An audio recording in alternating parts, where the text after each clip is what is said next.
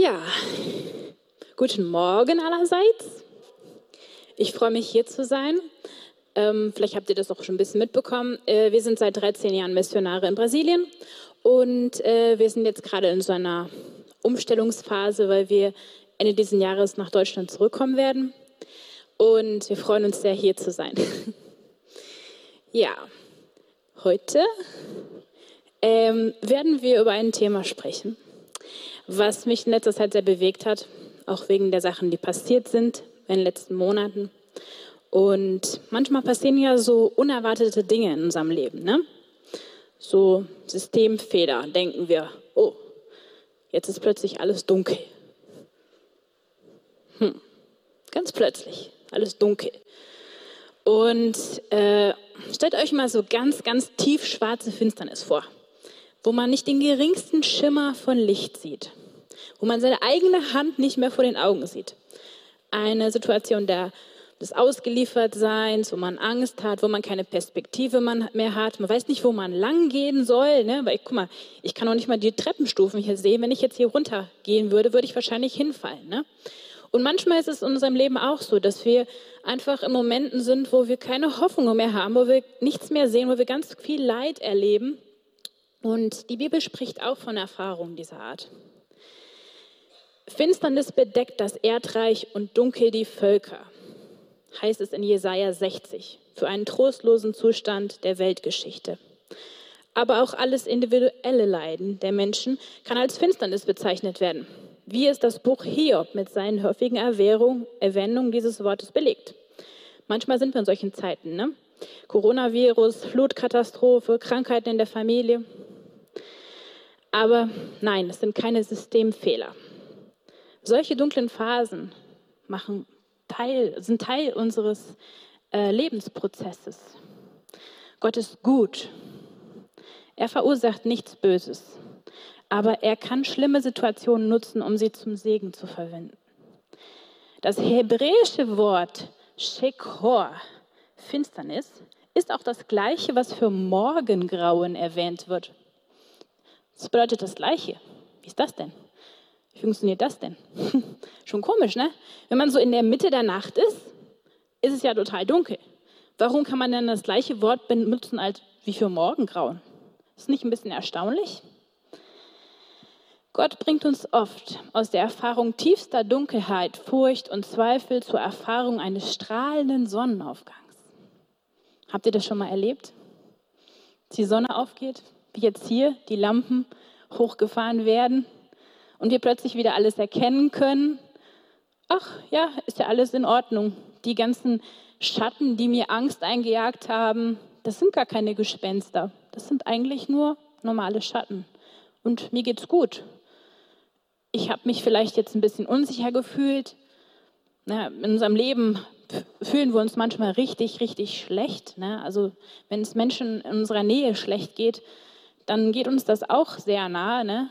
aber die Sonne kommt wieder. Und ähm, ich wollte euch gerne ein Zeugnis erzählen. Als wir hier angekommen sind aus Brasilien vor ein paar Wochen, haben wir einen Anruf bekommen von Andres Vater. Der hatte, ähm, der wurde mit einem Verdacht auf einen Herzinfarkt eingeliefert und ja, das hat uns erstmal sehr erschreckt. Und nach einem Tag kam dann heraus, dass es kein Herzinfarkt war, sondern dass er einen großen Tumor in der Niere hat einen 14 Zentimeter großen Tumor, der schon die Niere und dann auch auf die Leber übergreift, ne? also der schon ziemlich viel von der Niere auch kaputt gemacht hat. Und es wurde Krebs festgestellt. Das war für uns erstmal ein Schock. Wir dachten, der war total gesund, ist zwar schon in Rente, aber arbeitet trotzdem weiter, ist immer so ein ganz lebendiger, der hat ganz viele Gemeinden gegründet in, äh, in Brasilien, hat immer seine Familie um sich herum. Und ich fand das sehr berührend, dass, so, dass er halt jetzt Krebs hat. Ne? Aber seine, seine Reaktion darauf fand ich umso erstaunlicher. Er hat einfach gesagt, ich habe keine Angst. Gott ist bei mir. Ich bin nicht allein. Und wenn es an der Zeit ist zu gehen, dann ist es auch okay. Ich habe gedacht, wow, was für ein Vertrauen und was für eine Liebesbeziehung hat er zu Jesus, dass ihm das einfach keine Angst macht. Ich kann mir vorstellen, dass er sehr viele Schmerzen hat, dass er sich vielleicht auch Sorgen macht, wer sich dann um seine Frau kümmert, dass er ne, wahrscheinlich viele Gedanken jetzt momentan hat, aber sein Zeugnis ist, hey, wenn Jesus bei mir ist, dann ist alles okay. Ich bin sicher bei ihm.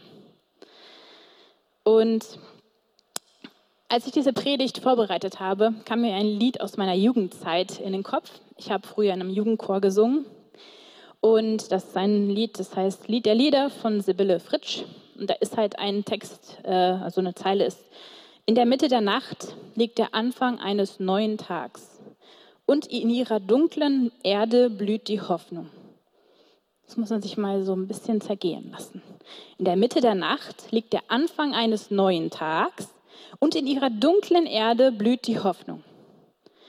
Wenn es also die Nacht nicht gäbe, wüssten wir dann das Licht des Tages zu schätzen? Würden wir überhaupt dann einen Unterschied merken? Wenn immer alles glatt laufen würde, würden wir dann noch Gott suchen? Würden wir dann noch verstehen, was es bedeutet, dass er uns liebt, dass er uns versorgt, dass er uns rettet? Wahrscheinlich nicht, ne? Und ähm, in der Bibel finden wir weitere Bilder äh, für schwierige Zeiten. Eins davon ist die Wüste.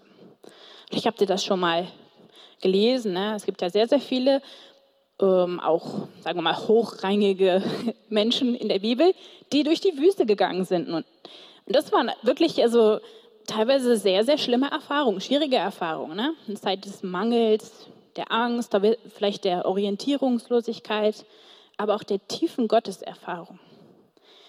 Und was mich sehr ermutigt hat, ähm, war, dass ich ein Zeugnis von dem Philipp Mickenbecker gehört habe. Vielleicht kennt ihr den auch. Der ist ja vor kurzem verstorben, ist ein YouTuber, der hat Krebs und er war einfach so ein strahlendes Zeugnis von Gottes Liebe. Und äh, er hat immer gesagt, frag nicht, warum du leidest oder warum gewisse Sachen passieren, sondern wofür. Und ich dachte, boah, wir müssen echt unsere Fragen ändern. Ne? Wir müssen Gott nicht anklagen und sagen, warum passiert das jetzt gerade? Wofür? Hm, Gott hat immer einen Plan mit allem. Und er weiß, dass wenn es Nacht ist, kommt wieder der Tag. Das heißt, Leiden ist für eine begrenzte Zeit. Ne? Wenn wir uns erinnern, hier als das Licht aus war, ne, was hat man hier auf der Bühne noch gesehen? Wer aufgepasst hat. Also man sah so drei Sachen hier, die weiter geleuchtet haben. Ne? Einmal das Kreuz. Das Kreuz ist immer da. Jesus ist immer da. Auch in der Dunkelheit leuchtet das weiter. Und was ich auch interessant fand, war, dass diese Notausgangsschilder weiter geleuchtet haben. Und so ist es bei Gott auch. Selbst wenn wir in einer ganz schlimmen Zeit sind, Gott hat schon den Ausgang vorbereitet. Das hat er mit der Weltgeschichte gemacht. Er wusste, dass Adam und Eva Mist bauen würden. Und er hat schon die Lösung geschaffen. Er weiß immer ganz genau, was wir machen werden. Er weiß immer ganz genau, was auf uns zukommt. Und er schafft immer schon eine Lösung. Und wir werden durch diesen Notausgang durchgehen. Vielleicht bist du gerade in so einer Phase, wo du sehr viel Leid erlebst. Vielleicht sind wir auch erschüttert durch die Flutkatastrophen oder die Corona-Zeit. Wir in Brasilien haben das wirklich sehr stark erlebt mit der Corona-Zeit. Wir haben sehr liebe Menschen aus unserem Freundes- und Bekanntenkreis verloren. Allein aus Lanas Klasse sind zwei Väter an Corona gestorben. Das war für uns schwierig. Aber ich weiß, weil ich weiß, weil ich weiß, dass Gott gut ist und dass er bei uns ist. Guckt euch mal Menschen in der, in der Bibel an, wie sie durch die Wüstenzeiten gegangen sind. Haben wir zum Beispiel Elia, haben wir Moses, das gesamte Volk Israels, Johannes und sogar Jesus ging durch dieses Bootcamp. Ne? Das sind nicht wenige, die durch die Wüste gegangen sind.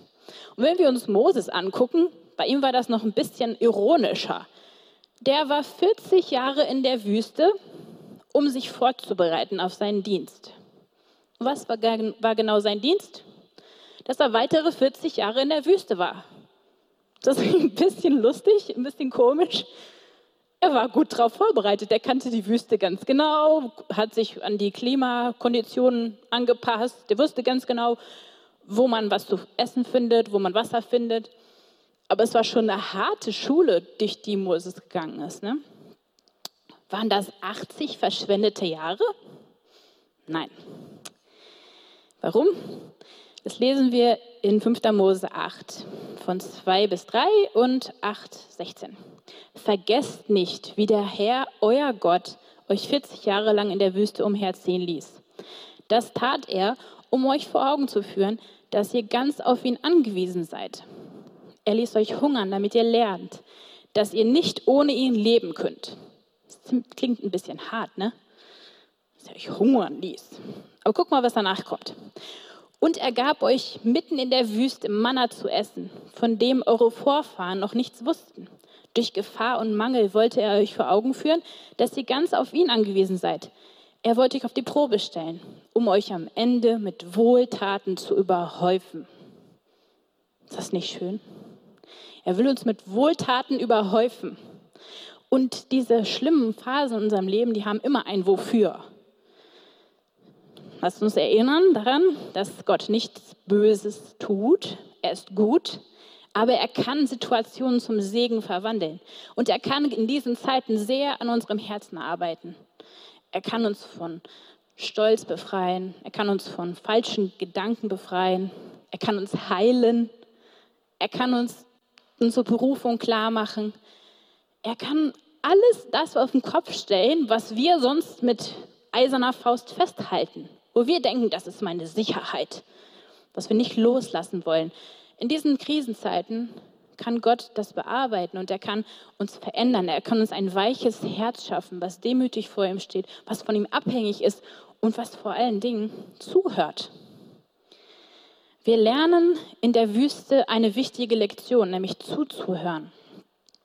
In der Wüste ist es still, unserem Schmerz auch. Das bringt uns an unsere Grenzen. Wir suchen Gott und wir lernen ihm zu vertrauen. Und je schneller wir uns ihm hingeben in diesen Situationen, die sehr, sehr schwierig sind, desto schneller gehen diese Sachen meistens auch vorbei. Das ist erstaunlich. Also ich habe das in meinem Leben selbst erlebt, dass wenn es schlimme Zeiten gab und ich einfach gesagt habe, Herr, was, was möchtest du mir damit zeigen? Wo soll ich äh, einen anderen Weg gehen? Wo habe ich was falsch gemacht? Oder was willst du mir damit mit beibringen? Dann war das meistens ein schneller Moment, der dann irgendwie ganz schnell wieder gelöst wurde. Und ich habe mir gedacht, ja, das ist eigentlich interessant, dass Gott individuell guckt, okay, was brauchen wir momentan? Und äh, wie schnell kommen wir in diese Stille? Wie schnell lernen wir wieder neu ihm zu vertrauen? Dankbar zu sein für die kleinen Dinge, demütig zu sein. Unsere Welt ist ziemlich laut und geschwätzig. Ne? Wir leben mit dem Hintergrundrauschen ständig, das nie aufhört der Lärm der Autos, der Züge. Und wir brauchen eine Dauerberieselung vom Fernseher oder vom Smartphone. Ne? Und wenn es mal still wird, dann kommt es das irgendwie unheimlich vor. Als wenn das Licht plötzlich ausfällt. Also wir in Brasilien haben oft Stromausfälle und manchmal sind es auch Stunden. Also wir hatten schon zwei Tage Stromausfall. Und dann denkt man sich so, oh, ja, okay, kein Internet, kein Handy, kein Fernsehen alle Sachen, die man sonst halt mal anhat, Musik oder so, geht da nicht mehr. Und dann denkt man sich, hoch, ja, okay, hm. ja, so schön eigentlich. Kann ich auch mal in der Stille sein. Aber es ist ein bisschen un unheimlich, ein bisschen ungewöhn ungewöhnlich. Ne? Und C.S. Lewis erzählt in seinen Anweisungen an einen Unterteufel, ich weiß nicht, ob ihr das schon mal gelesen habt, dieses Buch, wie der Oberteufel seinen Neffen das Teufelshandwerk lehrt. Er sagt halt, wir müssen die Menschen dazu bringen, dass sie möglichst viel Krach machen. Wir müssen also dafür sorgen, dass es immer lauter wird, bis ganz, das ganze Weltall ein einziger Höllenlärm ist. Und dann stellte der Oberteufel zufrieden fest, im Blick auf dieses Ziel sind wir, was die Erde anbelangt, in den letzten Jahren ein gutes Stück vorangekommen. Hm. Ist das in unserem Leben auch so? Haben wir vielleicht während dieser ganzen Corona-Zeit gelernt, unseren Tag so mit Netflix zu verbringen, dass wir gar nicht mehr Zeit haben zu beten? Vielleicht müssen wir uns individuell fragen, hey, welche schlechten Angewohnheiten habe ich vielleicht während dieser Zeit bekommen, die nicht gerade förderlich für meinen geistlichen äh, Gang mit Gott sind? Ne? Wie beeinflusst bin ich vom Lärm? Kann ich auch mal Stille aushalten? In dieser Wüstenzeit lernen wir von Gott abhängig zu sein, auf seine Stimme zu hören und ihm zu vertrauen. Und wir dürfen eins erleben. Er ist Immanuel. Das Kreuz, Jesus, der bei uns ist. Gott, der sich entschieden hat, bei uns zu wohnen. Er ist nicht weit weg. Er ist nie fern. Er will anwesend sein. Und das ist eine der wunderbarsten und lebenswichtigen Lektionen, die wir in dunklen Zeiten oder in der Wüste lernen. Wenn wir ihn nicht haben, haben wir nichts. Ohne ihn können wir nichts tun. Und es ist wichtig, dass wir uns gerade in diesen Zeiten des Leidens nach ihm ausrichten. Er ist unser Friede. Ein Friede, der alles übersteigt, der alle Angst übersteigt, alles Leid übersteigt. Man kann auch mit Krebs, man kann auch in Situationen, wo man gerade sich furchtbar fühlt und alles zusammenbricht um einen herum, trotzdem Frieden im Herzen haben. Das finde ich ein Wunder. Das ist eigentlich nicht jetzt so was, ne, wo man sagen würde, oh ja, normal. Ne? Das ist wirklich ein Wunder, was Gott in unseren Herzen bewirken kann. Und wenn uns das gelingt, wenn wir, obwohl wir leiden, obwohl Menschen um uns herum leiden, an diesen Punkt kommen, wo wir sagen, Herr, ich brauche dich. Herr, bitte füll mich mit deinem Frieden dann kann Gott auch zu uns kommen und unser Herz heilen. Der kann uns Sachen erklären und sagen, hey, guck mal, das ist das Wofür. Ähm, er liebt uns und er versorgt uns auch in der Wüste. Er sorgt dafür, dass wir alles haben. Und manchmal ist es so, dass wir das nicht so machen, dass wir nicht nach Gott suchen, sondern anfangen zu meckern. Also ich habe das auch schon gemacht. Ich sage jetzt mal ganz ehrlich, ich habe oft schon in Situationen gestanden, wo ich gedacht, boah, jetzt schon wieder. Das geht doch nicht und was ist los? Und ich habe dann angefangen, einfach die ganze Zeit das alles negativ zu sehen und auf die Sachen geguckt, die nicht funktioniert haben. Und äh, manchmal sind wir einfach stur. Das Volk Israel zum Beispiel hat aus der Wüstenzeit nicht gerade viel gelernt. Ne? 40 Jahre, das ist schon eine Zeit. Immer mal sich verläuft. Ne? Äh, dann normalerweise dauert das dann nicht 40 Jahre. ähm, und Gott hatte Wunder getan. Der hatte sie aus, äh, aus Ägypten gerettet. Er hat die geleitet durch die Wüste mit Feuersäulen. Er hat, sich, hat sie versorgt mit Manna. Und die haben trotzdem immer nur gemeckert. Wieder nichts zu essen, wieder nur dieses Manna-Zeug hier und so. Und dann, äh, als Mose dann auf den Berg gegangen ist, um die zehn Gebote zu empfangen, haben die sich ein goldenes Kalb gebaut und das angebetet. Die haben alles vergessen, was Gott an Wundern getan hat, was sie selbst erlebt haben mit Gott, all den Segen, den Gott über sie geschüttet hat. Und sie wollten es selbst in die Hand nehmen, wieder die Kontrolle haben. Ne? Es ist einfacher, wenn ich was sehen kann. Wenn ich jetzt so ein goldenes Kalb habe, dann äh, regel ich das selbst mit meiner Anbetung und ähm, ich brauche eigentlich Gott nicht mehr so. Und manchmal funktioniert das auch in unserem Leben so, dass wir dann äh, uns irgendwie so ein bisschen abkoppeln und den Blick auf das Negative richten und ähm, wirklich das so ein bisschen in unserem Herzen kultivieren, diese, das, das Schlechte, das Schlimme. Und wir lassen uns sehr entmutigen durch das, was wir sehen und fühlen. Wir zweifeln, ist Gott wirklich gut? Wir zweifeln, hat Gott mich verlassen? Wir zweifeln an so vielem und wir vertrauen nicht mehr auf ihn. Wir erfinden vielleicht auch irgendwelche goldenen Kälber, wo wir dann die Zeit und unser Geld, unsere Zuneigung investieren. Oder wir wenden uns ganz vom Glauben ab, weil wir einfach nicht mehr glauben, dass Gott gut ist. Dabei war das, dabei war das israelische Volk, von dem Gott sagte, dass es ein Licht für die Völker sein sollte. Die haben das gemacht. Das muss ich mir vorstellen. Die haben total die Wunde erlebt mit Gott und haben dann sich von ihm abgewendet, haben das goldene Kalb angebetet. Dabei sollten sie ein Licht sein für die Menschen. Dabei sollten sie Hoffnung bringen für die anderen. Und die haben sich von so einem Glanz, von dem Licht dieses goldenen Kalbes blenden lassen. Und da musste Gott eingreifen. Er hat ähm, erkannt, dass in den Herzen von ihnen Gottes Ferne eingezogen ist, dass sie Dunkelheit in ihrem Herzen hatten. und dass sie ihn nicht mehr geliebt haben und auch vergessen haben, was ihr Auftrag war. Und deshalb hat er sie 40 Jahre durch die Wüste geleitet, um an ihren Herzen zu arbeiten. Wir sollten am besten versuchen, es nicht 40 Jahre werden zu lassen. Ne? Wir haben ein paar negative Beispiele. Wir haben ein ganzes Volk, wovon wir lernen können, was man nicht machen sollte in einer Krise.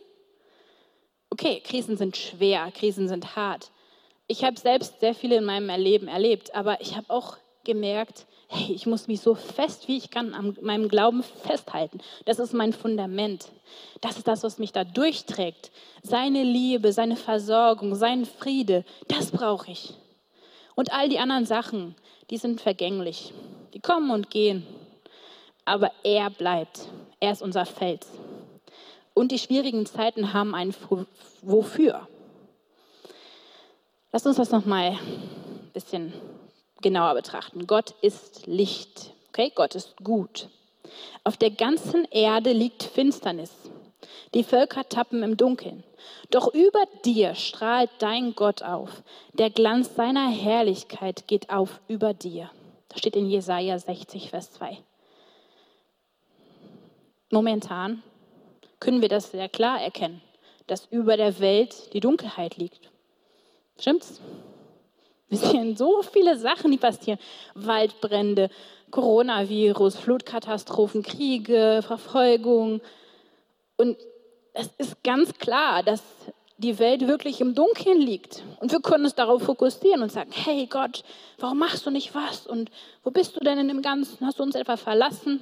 Oder wir können sagen, hey Herr, hier bin ich. Ich weiß, da ist ganz viel Dunkelheit, aber ich bin dazu berufen, ein Licht zu sein. Ich bin bereit, Herr, Egal, was du tun möchtest, Herr, ich bin bereit, ein Licht für dich zu sein. Wir sind dazu berufen, Lichter der Hoffnung zu sein. Das heißt, wir sind Gottes Volk, wir sind dazu berufen, Licht in der Welt zu sein und deshalb muss er auch an uns arbeiten. Er wünscht sich. Er wünscht sich, dass wir jeden Tag mit ihm reden. Er liebt uns. Er liebt es, unsere Stimme zu hören. Und er möchte, dass wir ein konstantes Leben in seiner Gegenwart führen. Kennt ihr den Begriff Coram Deo? Das heißt, vor dem Angesicht Gottes leben. Die ganze Zeit. Da gibt es keine Pausen. Das heißt, ich kann auch mit meinem Schmerz zu ihm kommen und sagen, Herr, ich kann das momentan nicht tragen. Es ist so schwer. Ist, ich ich habe keine Hoffnung mehr. Bitte schenk mir neue Hoffnung. Bitte heile mein Herz. Lass mich wieder deinen Blickwinkel bekommen. Und Gott ist treu. Er verändert unser Herz, er schenkt uns Heilung, er zeigt uns wieder ganz neu seine Liebe, seine Hoffnung, seinen Frieden.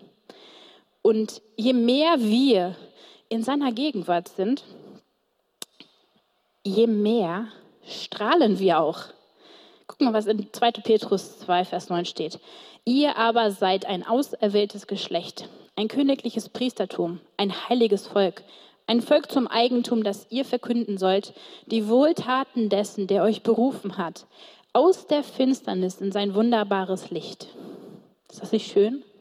Wir wurden selber aus der Finsternis gerufen in sein wunderbares Licht. Und wir sind Leuchten der Hoffnung. Wir können das weitergeben. Wir müssen uns auch bewusst tun. Wir müssen uns bewusst sein, hey, erstens, er ist unsere Quelle, unser Heil. Er regiert Ihm gehört all unsere Anbetung. Und wir müssen konstant in seiner Gegenwart Zeit verbringen, damit wir strahlen. Und je mehr wir Zeit mit ihm verbringen, desto strahlender werden wir. Desto mehr verstehen wir auch die ganzen Wofürs.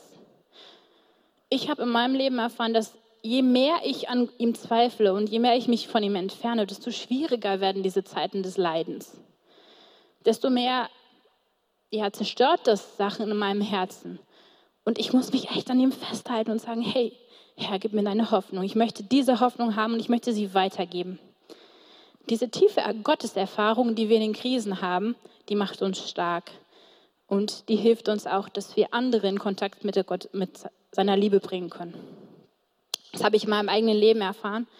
Und ich wünsche das auch jedem Einzelnen von euch dass ihr einfach immer wieder Gottes Liebe, seine Hoffnung erfahrt.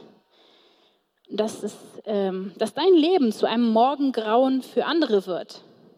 Dass andere erkennen können, hey, demjenigen geht es gerade wirklich schlecht, wie zum Beispiel Andres Vater, hat Krebs. Aber trotzdem ist er ein Hoffnungslicht, weil er sagt, hey, Leute, ich, ich hab, es geht mir ganz schlimm, aber ich weiß, Gott ist bei mir, er ist Immanuel, er ist meine Hoffnung, ich habe keine Angst. Und damit wird er zu einer Leuchte für andere, die vielleicht in der gleichen Situation sind. Lass uns das nochmal zusammenfassen als Fazit. Dunkle Momente und Wüstenzeiten sind Teil eines Plans. Das klingt zwar schwer, aber Gott kann diese Zeit nutzen zu unserem Segen. Gott arbeitet an uns aus Liebe. Das heißt, er ist kein Gott, der da sitzt und uns irgendwie peinigt, weil ihm das Spaß macht. Nein, er kann das verwenden, die Zeiten der, des Mangels kann er verwenden, um wieder neu diese Abhängigkeit zu ihm, diese Liebesbeziehung zu ihm zu entwickeln. In diesen Zeiten werden wir verändert und wir dürfen lernen, dass Gott Licht ist und dass wir ein Licht sein sollen. Ja, das wünsche ich uns einfach, dass wir alle gemeinsam zu diesem Punkt kommen und sagen, Herr, hier sind wir. Was kann ich tun? Kann ich meinem Nachbarn, kann ich für meinen Nachbarn beten? Oder kann ich vielleicht ähm, Geduld haben in meinen Kindern? Oder kann ich hingehen und den Opfern der Flutkatastrophe helfen? Herr, wo soll ich ein Licht sein? Ich bin bereit, Herr. Füll mich einfach mit deiner Liebe, mit deiner Hoffnung und sende mich aus. Und dann werden wir großartige Sachen erleben. Er ist ein Gott der Wunder. Das nicht nur mit Israel gemacht, sondern er macht es auch heute noch in unserem Leben. Jetzt würde ich einfach gemeinsam bitten, euch aufzustehen, dass wir uns vor Gott niederknien und ihm unser Leben geben. Wer möchte, kann das auch äh, wirklich äh, physisch machen. Wer möchte, kann sich hinknien. Du kannst auch stehen bleiben, ist kein Problem. Leg einfach deine Hand auf dein Herz. Ja, Herr, wir danken dir, dass du der Gott bist, der Hoffnung ist, der Licht ist. Und wir geben dir heute ganz neu unsere Leben hin, Herr. Wir vertrauen auf dich. Und wir möchten, auch wenn wir durch schwierige Zeiten gehen, unseren Glauben niemals verneinen. Wir möchten deine Liebe erleben, ganz neu und im Glauben wachsen. Und all das, was in unserem Herzen ist, was dich hindert an Stolz oder an Sünde, das möchten wir dir jetzt hingeben, Herr. Es hat keinen Platz mehr in unserem Leben. Lass uns lernen, die Stille zu lieben und dein Wort zu lieben, Herr. Bitte sprich zu jedem Einzelnen von uns und sende uns aus als Hoffnungsleuchten in diese Dunkelheit, Herr. Wir danken dir, dass du ja, uns dazu berufen hast, dein Licht zu sein, Herr. Und ich bitte dich echt, dass du uns mit all dem ausstattest, was wir brauchen, Herr. Hab Dank, Herr, für unser Leben, für die schlimmen Zeiten, aber auch für die guten Zeiten. Und wir möchten einfach ganz neu nochmal sagen, Herr, wir vertrauen dir. Wir schauen auf dich. Und wir wissen, dass du den Plan hast, Herr. Wir danken dir, dass du immer bei uns bist, dass du Emanuel bist, Herr. Amen.